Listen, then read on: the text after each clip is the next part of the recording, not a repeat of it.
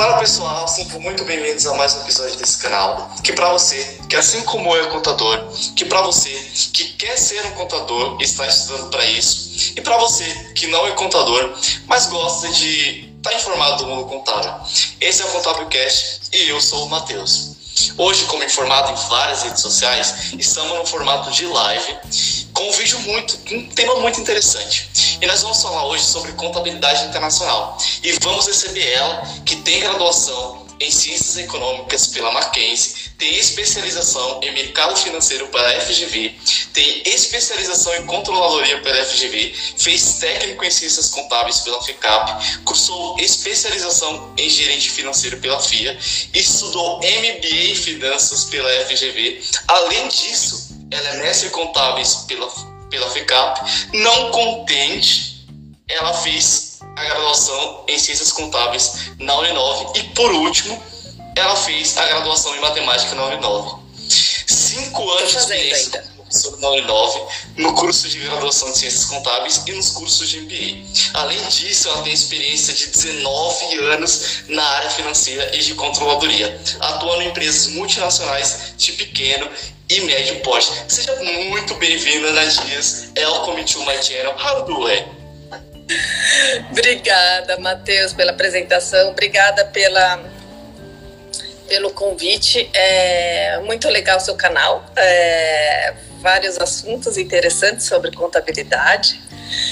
É, então, estou aqui para falar um pouquinho da minha experiência né, de contabilidade internacional, que é uma matéria que eu adoro lecionar. É, eu estava vendo desde 2009 que não que não, não acontece essa matéria, né? Porque vai mudando os módulos. Mas, enfim, ah, quem sabe próximo semestre, né? Eu estou muito feliz em ter você aqui hoje no meu canal e, assim, para a gente já iniciar o nosso papo, é, todo mundo que vem no meu canal, eu gosto de perguntar como que foi a, experi a, a experiência, né, a, a, sua experiência com a contabilidade, sua experiência e a, sua longa jornada na, na, contabilidade e também nas, nas diversas áreas que, que você passou, né? Então, eu gostaria primeiro que você falasse para a gente como que foi é, é a sua caminhada até aqui e como que você é, trilhou o, o seu caminho na contabilidade? Porque, pelo que eu estou vendo aqui, você estudou, a sua primeira graduação foi, foi Ciências Econômicas, na Mackenzie, né? Então, me fala, como que foi essa transição para contabilidade? Eu acho que eu sempre falo isso no meu canal, eu sempre gosto de falar a experiência. Como que foi a sua experiência pessoal com contabilidade? Então, na verdade, eu fiz economia, né? eu não sabia direito o que eu ia fazer, fiz economia porque eu gostava de números. Na minha época, contábeis eram cinco anos e, quatro, e economia eram quatro. Então eu acabei optando também por isso. E, e eu acabei indo para contábeis porque a, a vida me levou. Né? Eu comecei a trabalhar em uma empresa é, multinacional. Eu comecei como analista de controladoria é, e eu pegava o balanço, né, os relatórios para reportar para os Estados Unidos. E aí, é, esses três anos, eu, fui promo eu ia ser promovida para gerente financeira e a contabilidade ia ficar é, embaixo de mim. Então, eu tinha que fazer alguma coisa rápida. Então, na época, o, o técnico dava o CRC. Né? De, de, hoje em dia não existe mais isso. Então, em um ano, eu, eu virei técnica contábil para assumir a área contábil da empresa. E de lá para cá eu só acabei é, fazendo essa parte. Eu nunca trabalhei como contadora, nunca nunca montei um, um balanço, né, uma DRE assim profissionalmente. Eu sempre usei esses relatórios para ferramentas, né? Sim, mais na parte gerencial. Isso, mais a parte gerencial. Infelizmente eu sinto um pouco de falta assim é, dessa parte mais societária, mais fiscal. É, eu acho que faltou isso na minha carreira. Mas, enfim, eu acabei indo mais pelo lado internacional mesmo. Isso, Porque isso é muito antes, legal.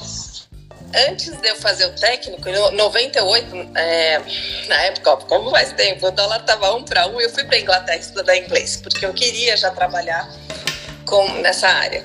Eu já queria trabalhar em multinacional. mas nunca pensei que eu ia gostar tanto de contabilidade. Tanto que eu fiz o técnico e e assim, eu, já, eu já, já, queria fazer a graduação naquela época, só que não dava tempo, né? Porque essa área de controladoria é bem puxada. E aí eu acabei fazendo o mestrado, porque eu queria ser professora. E aí eu fiz a, a graduação. Isso é legal porque o que, que, que qual era a minha próxima pergunta para você agora. É, eu, eu gostaria de entender como que foi essa sua experiência com a contabilidade internacional, porque pelo que pelo que eu sei um pouco assim da sua história, você trabalhou um pouco lá fora, né? Você teve essa experiência de fato internacional, então você foi lá para fora e, e, trabalhou efetivamente, né? É, com, em finanças, isso é, é sensacional. Então, eu gostaria de entender como que foi para você essa experiência é, de trabalhar em finanças lá, lá fora e qual foi o país. Fala aí para o pessoal como que, como que foi para você trabalhar lá fora, porque é uma experiência assim única, né? É, foi muito interessante porque, na verdade, foi um treinamento. O primeiro, né? Fui três vezes para os Estados Unidos pela mesma empresa, né? E a empresa ficava em Orlando, nos Estados Unidos, na terra do Mickey. Mas eu não fui conhecer o Mickey, não podia. Era uma coisa. A empresa não gostava que misturasse férias, né? Com o trabalho, né? Então, eu consegui ir só meio-dia na, na Universal, porque o meu voo ia sair à, à noite, então dava tempo.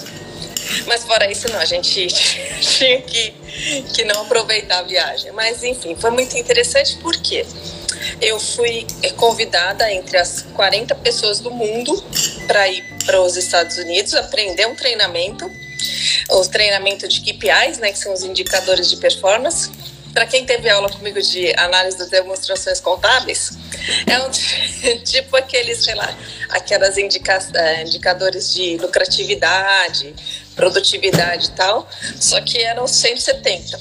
Então eu aprendi esses, esses um, é, indicadores e eu tinha que treinar a empresa inteira. Fui eu e mais um, um outro colega, que ele era da área operacional, então foi uma pessoa do financeiro e uma pessoa da área é, operacional. E a gente treinou todo mundo, era um treinamento muito legal, era um dia inteiro de treinamento. Então eu fiquei uma semana lá para aprender e depois eu trouxe pro, pro Brasil. E o mais interessante é que assim, né? O treinamento estava todo em inglês. E eu podia ter pedido para uma, uma tradutora traduzir, só que eu falei, gente, é muito técnico, né? Então eu ia, eu ia mandar traduzir, depois eu ia ter que corrigir. Então eu acabei traduzindo e, e foi uma experiência muito boa, que eu também nunca tinha traduzido um material tão grande assim, né? Então foi, foi muito eu, bom, eu, eu, eu, ia te perguntar sobre, eu ia te perguntar sobre isso, porque que esse canal também é para uma galera nova aí que está entrando na contabilidade, que está estudando contabilidade, e a gente sabe que hoje o inglês é muito importante para um contador. Então eu gostaria que você falasse um pouco pro pessoal qual a importância hoje, isso há, há tempos atrás você já vivenciou isso por causa do inglês, acredito eu. Então, se você não tivesse inglês, você talvez não teria vivenciado isso. Então, é, que você falasse um pouco para o pessoal qual a importância da gente unir o inglês com contabilidade nos dias atuais.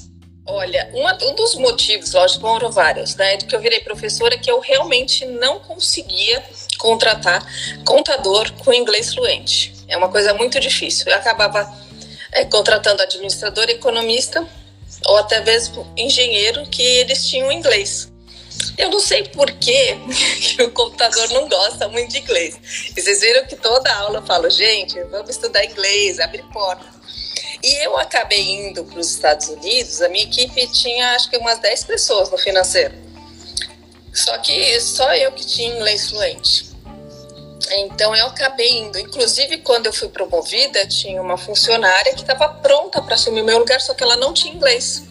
Então eu tive que chamar uma pessoa de fora para ele assumir a minha exposição quando eu fui promovida.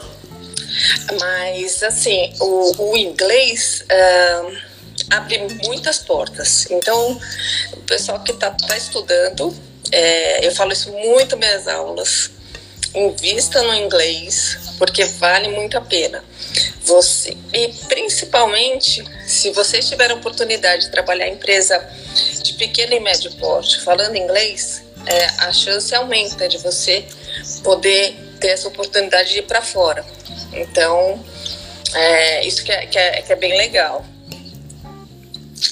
Legal, eu, eu acho que, que, que é exatamente isso que, que é o propósito desse canal, né? Que a gente também vai estar lá no Spotify. Então, pessoal, a gente está aqui em live hoje. Hoje é dia 13 do 7, a gente está fazendo nossa primeira live. É, Para mim é muito importante a professora Ana estar tá aqui. Ela foi minha professora na faculdade de contabilidade internacional e era uma matéria que eu gostava muito, queria muito ter contabilidade internacional. Então, eu a convidei para estar tá no nosso canal hoje. Então, o pessoal que está lá no Spotify é, não vai estar tá ouvindo agora, mas vai estar tá ouvindo depois essas dicas que, que são valiosíssimas sobre a contabilidade internacional, que a gente sabe que hoje é muito valioso ter o inglês, né? E exatamente isso, eu também estou estudando inglês, pessoal, porque a gente sabe que é realmente importante. Então, é, tendo em vista tudo isso que a gente falou, vamos falar um pouco agora sobre a contabilidade internacional de fato, né? Vamos entrar na nossa matéria hoje, que é uma mini aula aqui. Então, a gente vai ter uma mini aula com a nossa professora mestre em contabilidade. Então, para começar, para ter uma, uma introdução, eu gostaria de saber o que é a contabilidade internacional. Então, a contabilidade internacional, né, ela começou lá em 73 é, quando os investidores, os donos de empresa, né, sentiram a necessidade de ter um, um padrão de, de, contabilidade que todo mundo pudesse falar a mesma língua, porque cada país tem uma lei. Enfim, não dá para a gente padronizar tudo. Então, em 73 eles já começaram a falar. Só que esse processo demorou muito. Né? Eles, começou com o IASC, né? que é o International Accountant Standard Committee, e depois, em 2001, eh, ele transformou em ASB, que é o International Accountant Standard Board, né? Na verdade, eles trocaram só o comitê para o board, que na verdade, se você traduzir para o português, comitê e é, para mim é tudo comitê, né? Então é o comitê é, de, de padrão de contabilidade internacional. Então eles já estavam pensando nisso. Na época, lá em 73, com o IASC, eles, um, eles queriam um padrão de contabilidade. E com o IASC, né, que foi agora em 2001, eles já pensaram em padrão de relatório. Aí eles começaram a ter o IFRS, né, que é o International Financial Reporting Standard, né, que é o relatório padrão que todo mundo fizesse o balanço do mesmo jeito, a DRE do mesmo jeito, de forma que você pudesse comparar entre os países, né? E foi esse grande também o propósito dessa empresa que, é, que me mandou para os Estados Unidos. Por quê? Porque eles queriam treinar todo mundo, imagina, tinham 40 pessoas no mundo inteiro aprendendo esse relatório, porque aí a gente poderia comparar é, as melhores práticas na época o Brasil bombava, o Brasil, é, a gente crescia né, na empresa 30% ao ano, então o Brasil era muito visado e acabava que a gente tinha os melhores números do, da América Latina. E depois que eu fui para os Estados Unidos, a gente começou a reportar e, e, os, e os dados eram compartilhados, né?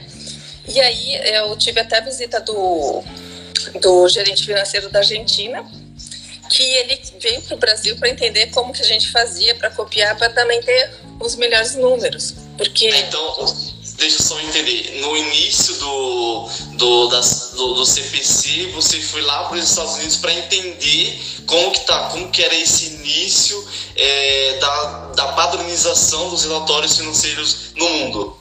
Na verdade, acho que eu estou confundindo vocês um pouco. Então, eu vou fazer duas coisas diferentes. Uma coisa foi o IFRS, que é esse padrão internacional.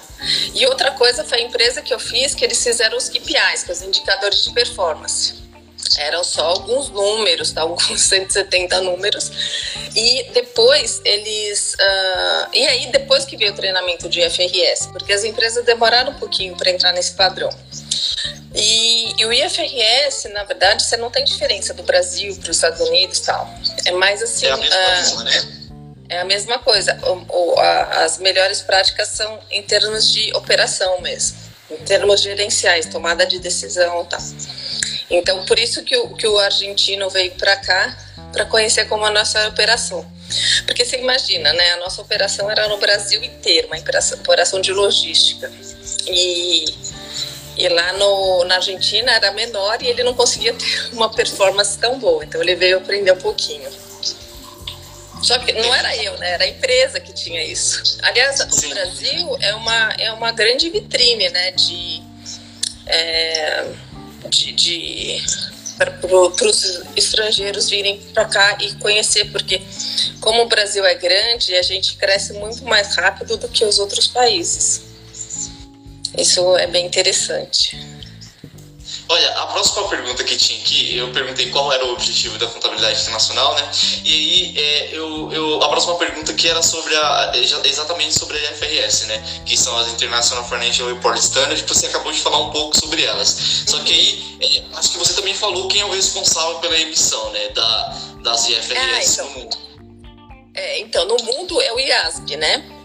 E, e, então é o International Accountant Standard é, Board que limite as IFRS.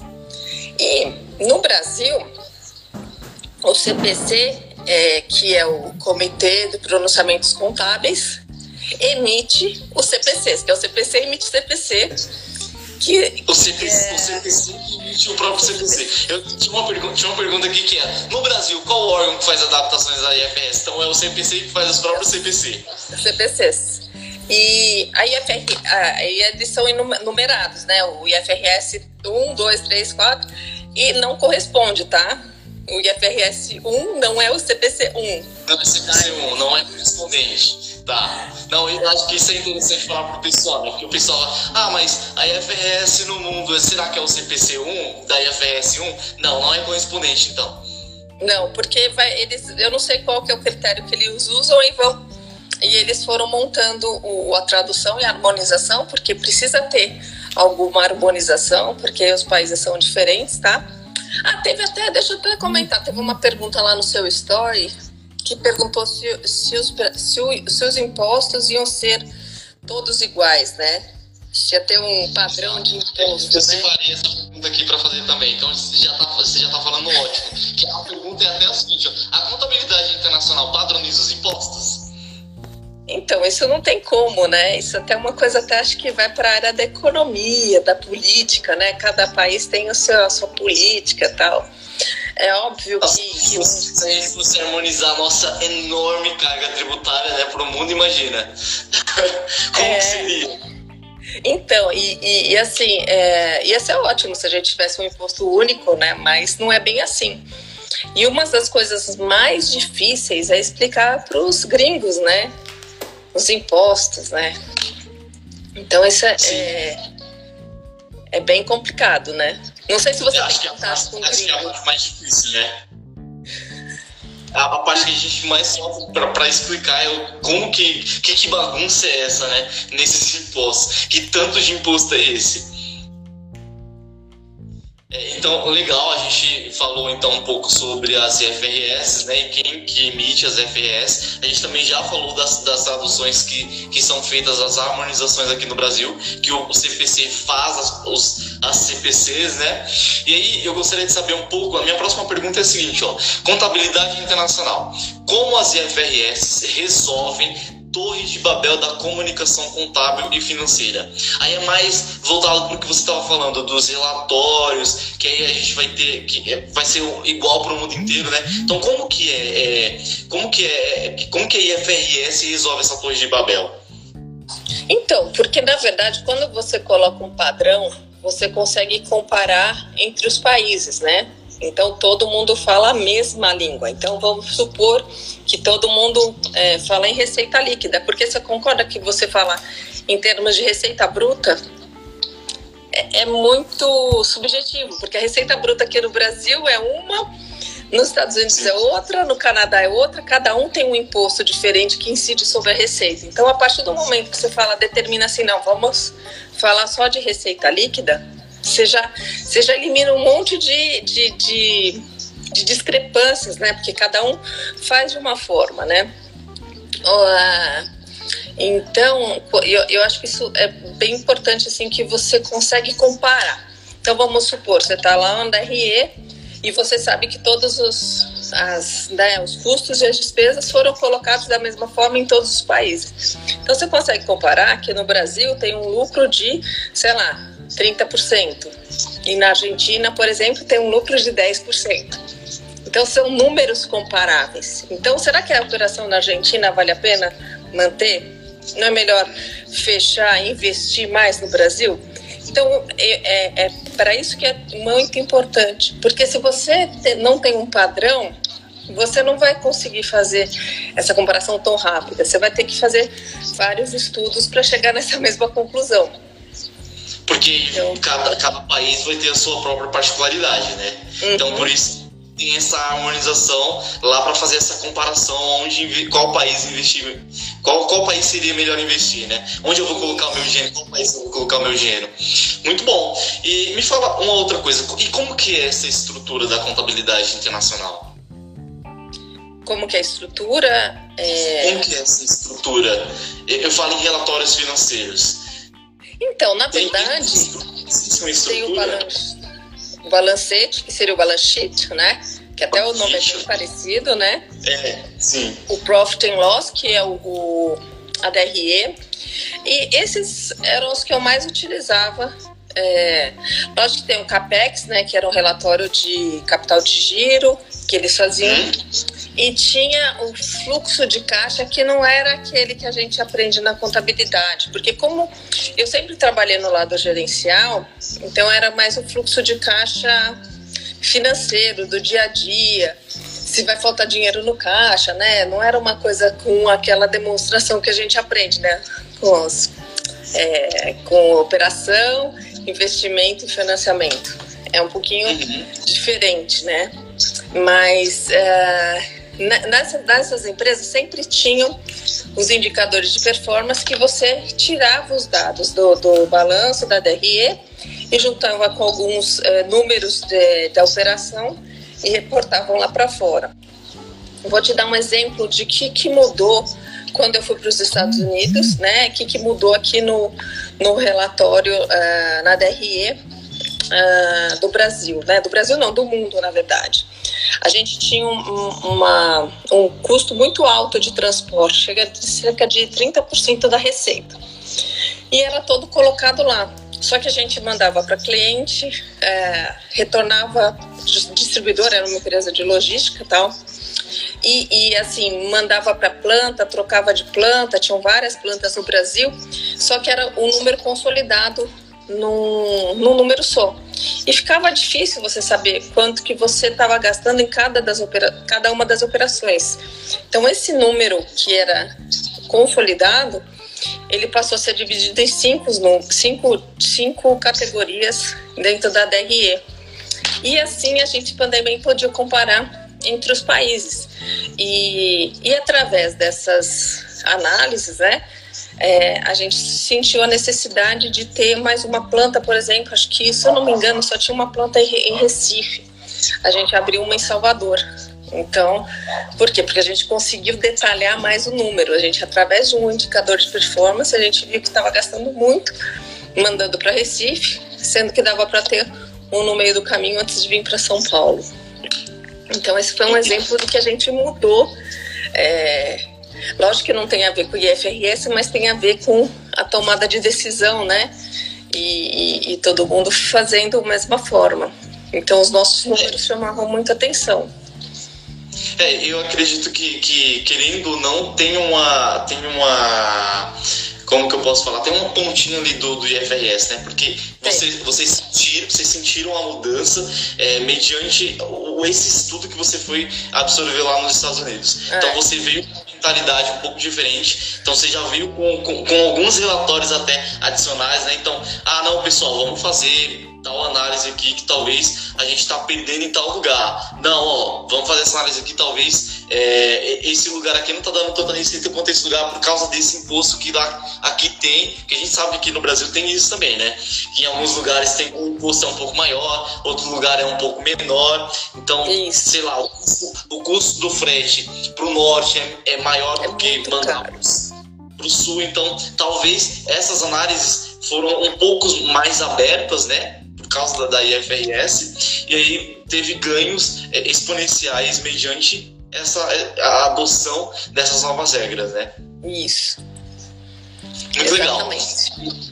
Então a gente falou um pouco da, da estrutura, né, que, que você pegou lá, lá dos Estados Unidos e adotou, e, e, vários países adotam a mesma estrutura. A gente falou qual órgão faz as adaptações aqui no Brasil.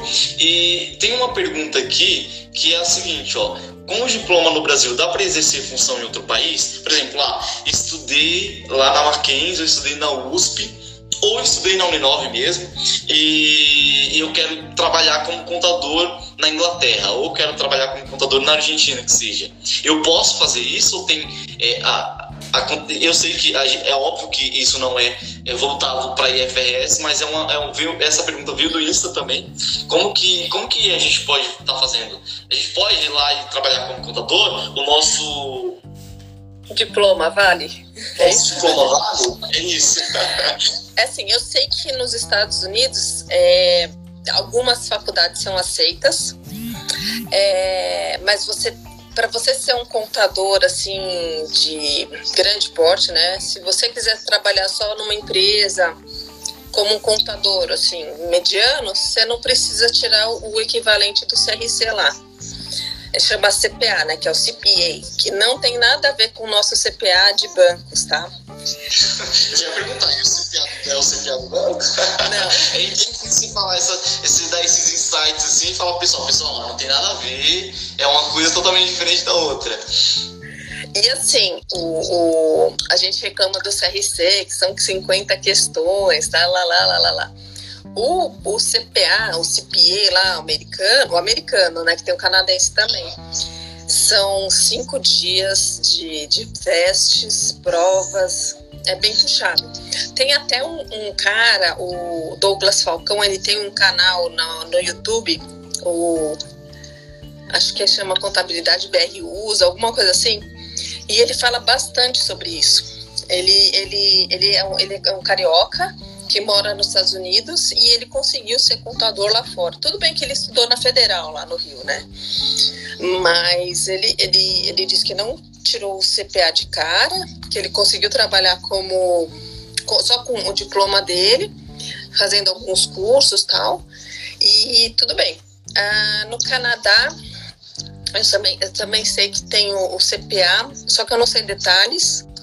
Ah, na Inglaterra não é equivalente até onde eu sei, é equivalente pelo que eu que, pelo que eu pesquisei, você vai fazendo cursos. Você faz, você faz uma faculdade de administração, que a gente chama de business, tipo um genérico, e aí depois você é, ou vai para economia, ou vai para finanças, alguma coisa assim.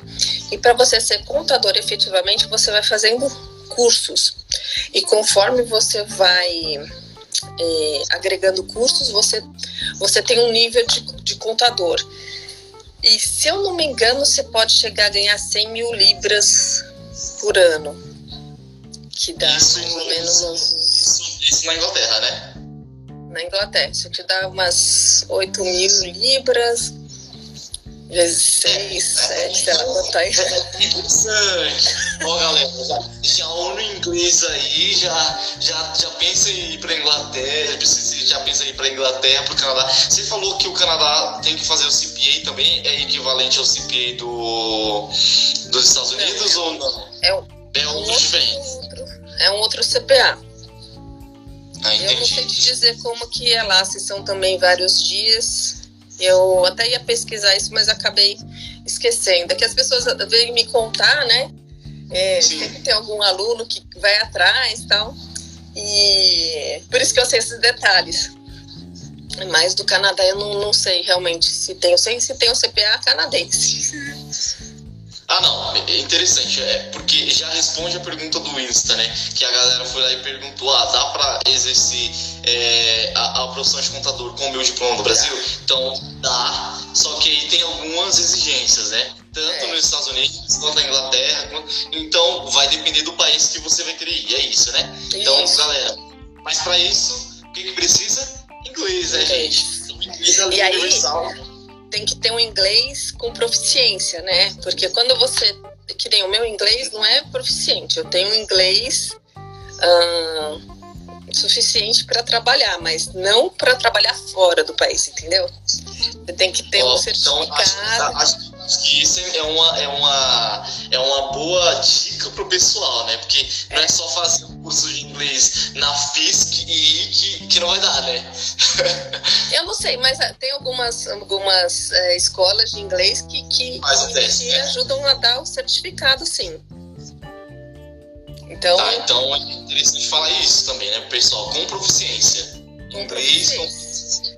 Se você quiser trabalhar fora. Agora, se você, se você quiser trabalhar fora, efetivamente, não que nem eu que fui.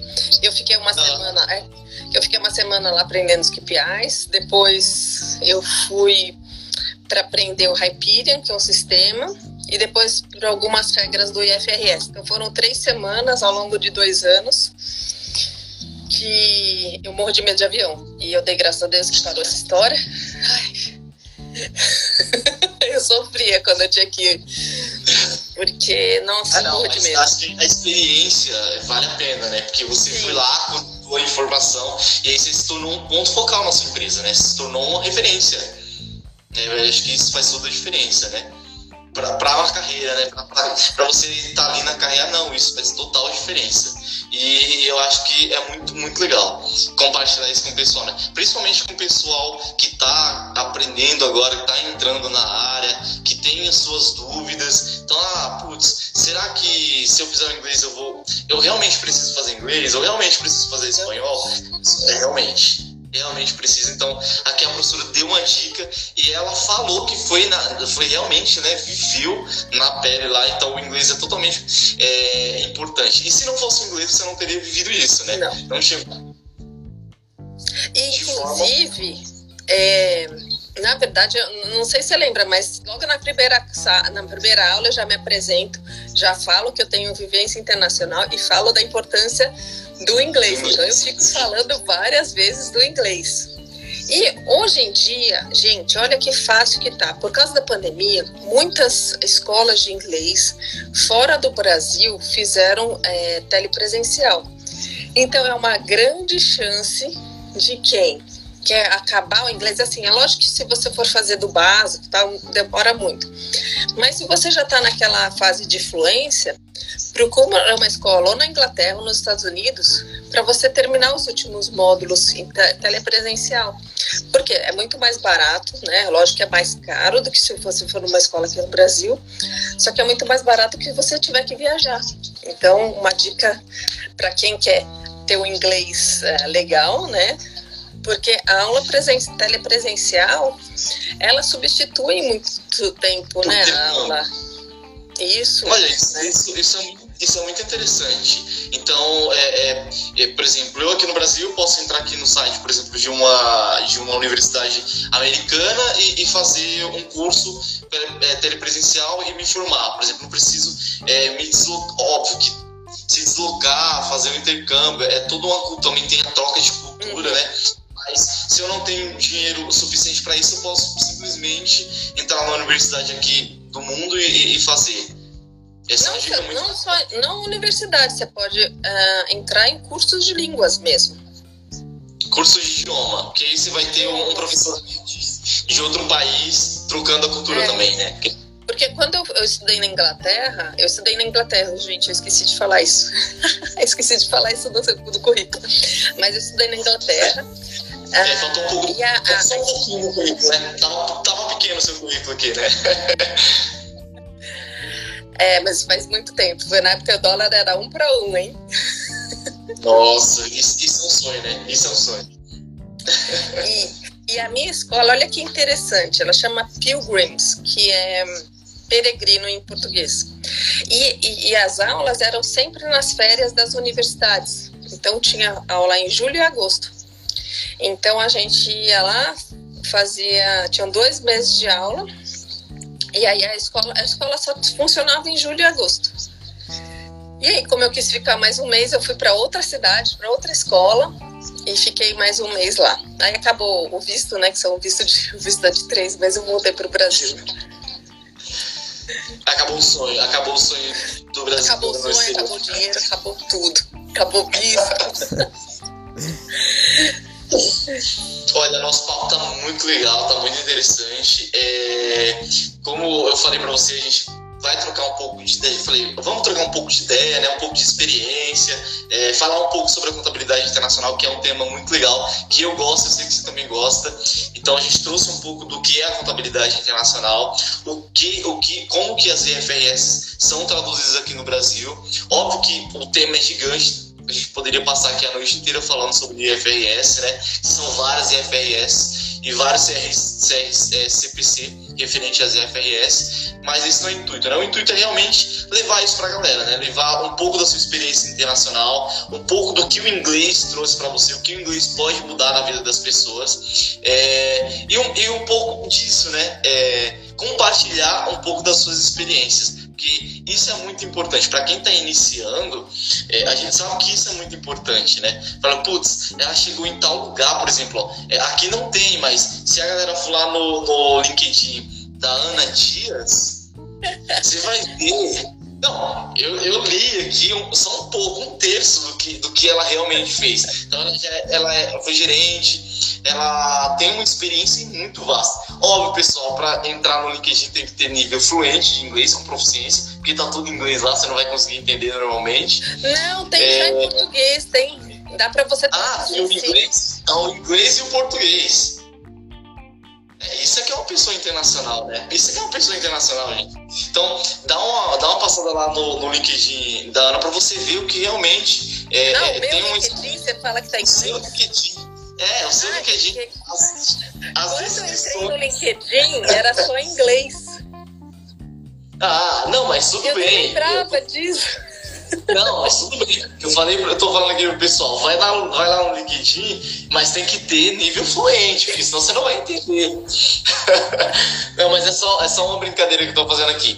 Mas é, é só para vocês entenderem que, por exemplo, dá para chegar lá. Eu, eu, já falei aqui em outros podcasts, né? Óbvio que esse é uma live, mas no podcast anterior eu tava falando com a coordenadora de ativo mobilizado. Nesse eu tô falando com uma ex-gerente que virou é, professora. Eu nem perguntei, então, é, para a gente finalizar, né? Vou, daqui a pouco a gente vai estar tá finalizando.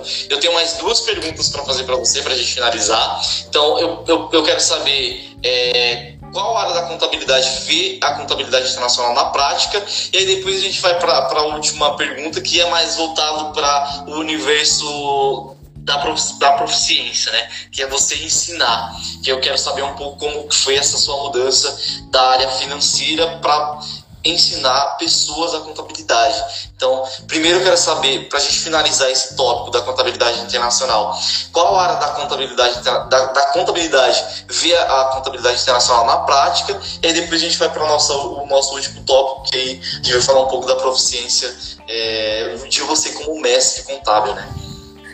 Então, eu acho que assim, o, o lado da contabilidade que é mais interessante mesmo é aquele da controladoria que você consegue uh, mandar lá para fora, né? Você fala, ó, oh, o Brasil tá bem e tal.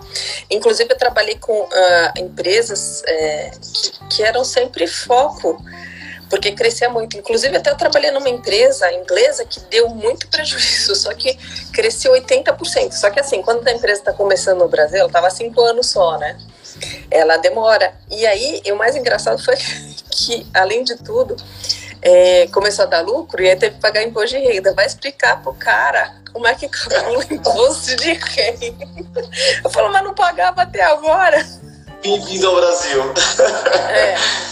Então, eu acho que assim, é bem interessante essa parte internacional que você consegue mostrar para fora, né? Conversar com, com, outras pessoas, né? Discutir é, os seus números, né? Porque é muito mais fácil você discutir uma, quando você está falando a mesma, mesma língua.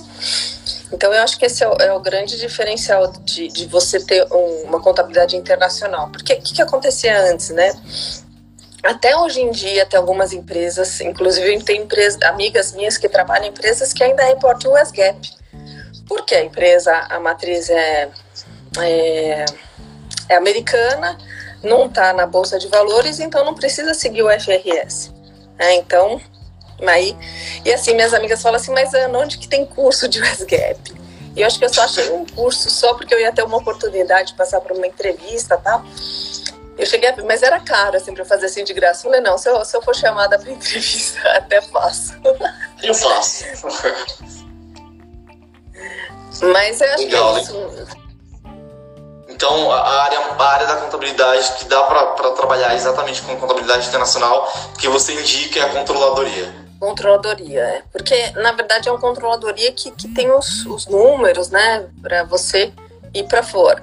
É, e tem empresas pequenas que ficam na própria, no próprio financeiro, né? Mas é, é uma parte da controladoria, sim. Então, legal, legal, Ana. Então, a gente está finalizando, chegando ao nosso fim do nosso bate-papo. Foi muito legal. Acho que é, eu senti que você estava um pouquinho nervosa no início, mas agora você já se soltou. Acho que isso é muito legal. É, então, para a gente finalizar, eu gostaria de entender com você, primeiro, por que, que você é, saiu da área financeira, né, da controladoria, e foi ser professora de, é, de universidade, tanto de curso de graduação como MBA. Pessoal, ela também é professora de MBA. Ah, não tem como, né? Não dá, não dá. Então, assim, é, gostaria de saber por que, como que você decidiu isso, por que sair da, da área... Uh, da controladoria, da contabilidade e ser professora. E aí, por fim, eu gostaria que você desse uma, uma mensagem final para o pessoal que está iniciando aí, está nos escutando no Spotify, aqui no Instagram, é, sobre a contabilidade e a importância da contabilidade.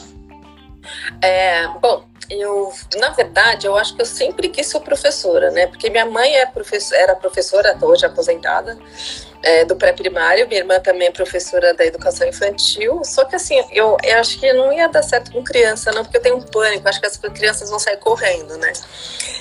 E desde que eu fui para os Estados Unidos, que eu tive que fazer esse treinamento, é, eu falei, nossa, meu, que legal que é ensinar. Porque eu ensinei cada um dos 170 funcionários e, e, eu lembro que, meu, eles chegavam assim, ai, Ana, não entendo nada, porque era um monte de fluxo, era um monte de KPI, eu não entendo. Aí saía da, da, do treinamento no final da tarde e falou, meu, que legal, entendi tudo tal. Aí eu deixei, saber quando você deixa falar, meu, não dá para fazer mestrado, porque mestrado é à tarde, quem que vai te dar emprego, sendo que você fica duas tardes fora, né? Não, não tem. Falar assim, olha, eu trabalho, mas de segunda e terça eu não venho à tarde. Não tem empresa que. E, e aí eu fui guardando esse desejo assim de ser professora até que uh, eu eu estava trabalhando numa empresa e de repente eu me vi desempregada. Daí eu falei, não, vai ser agora. Na verdade, eu senti que essa era uma empresa que comprava muitas empresas. E na época eu não era contadora, mas eu era contadora da América Latina. Eu fazia o relatório de três países porque não é a contabilidade em si, mas aí começou a ter um contador. E aí, como eu não tinha a graduação, eu acabei sendo demitida. Então, eu falei, então é agora, eu vou pegar esse dinheiro e vou investir no meu sonho. E aí, antes mesmo de acabar o mestrado, eu acabei o mestrado em, em setembro de 2016, em maio eu já estava na Uninove, dando aula, assim, como se. Nossa, entrei, entrei no meio do semestre e tal. E a pós-graduação foi o ano passado, por acaso, porque eu voltei de licença maternidade em outubro, as aulas já estavam rolando e aí eu acabei entrando nos MBAs, porque são em módulos, e aí eu peguei acho que três MBAs, o de banking, o de auditoria e de, é, de controladoria. Então foi bem interessante, bem legal. Legal, que legal. Então, é assim, mais uma vez é, a sua experiência lá fora te trouxe a realidade que você realmente queria fazer. Então é, é tudo, tudo se encaixa, né? Então, para a gente finalizar de fato, eu gostaria que você deixasse uma mensagem para o pessoal sobre a importância da contabilidade e para o pessoal uma mensagem, uma, uma, mensagem sua final. É, o que você diria para uma pessoa que hoje é, quer ser um contador ou não é um contador ou sei lá quer mudar de área? Então, uma mensagem sua para quem está nos ouvindo. Eu acho que assim, se vocês querem ser contadores, é, invista no seu sonho, é, estude. É, contabilidade abre várias portas. É, se você tiver inglês, abre mais portas ainda. É, e assim, não perca a oportunidade, sabe? Se, se, se falar assim, ah, é, vai fazer um treinamento, faz, vai enchendo o seu currículo de cursinhos. Às vezes você nem precisa ter um curso pago, né? Hoje em dia tem tanto curso de graça. E vai enchendo, porque uma hora aparece. Não desista dos seus sonhos. Essa é a grande mensagem. Ana, muito obrigado por participar. É, muito obrigado, pessoal, que, que ficou aqui com a gente até o final, que ficou nos ouvindo nessa live super legal. Estou muito feliz. É, é, a minha primeira live. Eu acho que é muito importante você estar aqui na minha primeira live falando sobre contabilidade internacional. Então, muito obrigado. Muito, é, a primeira live. É óbvio que eu tô com conteúdo lá no Spotify, então esse conteúdo também vai lá pro tá Spotify, tá pessoal tá ah, que bom, isso é muito bom ouvir eh, esse feedback. Então, pessoal, não deixe de nos ouvir lá no Spotify, continua aqui no Instagram, segue, manda sua dúvida, manda o seu questionamento. É, se você quer que eu faça um podcast sobre é, uma área que você tem dúvida, manda aqui que a gente vai fazer também. E Ana, muito obrigado. Pessoal, tchau, tchau, até Obrigada, a próxima. Parabéns para você, muito bom canal. Muito obrigado, Ana. Até a próxima. Tchau, tchau. Até a próxima. Tchau.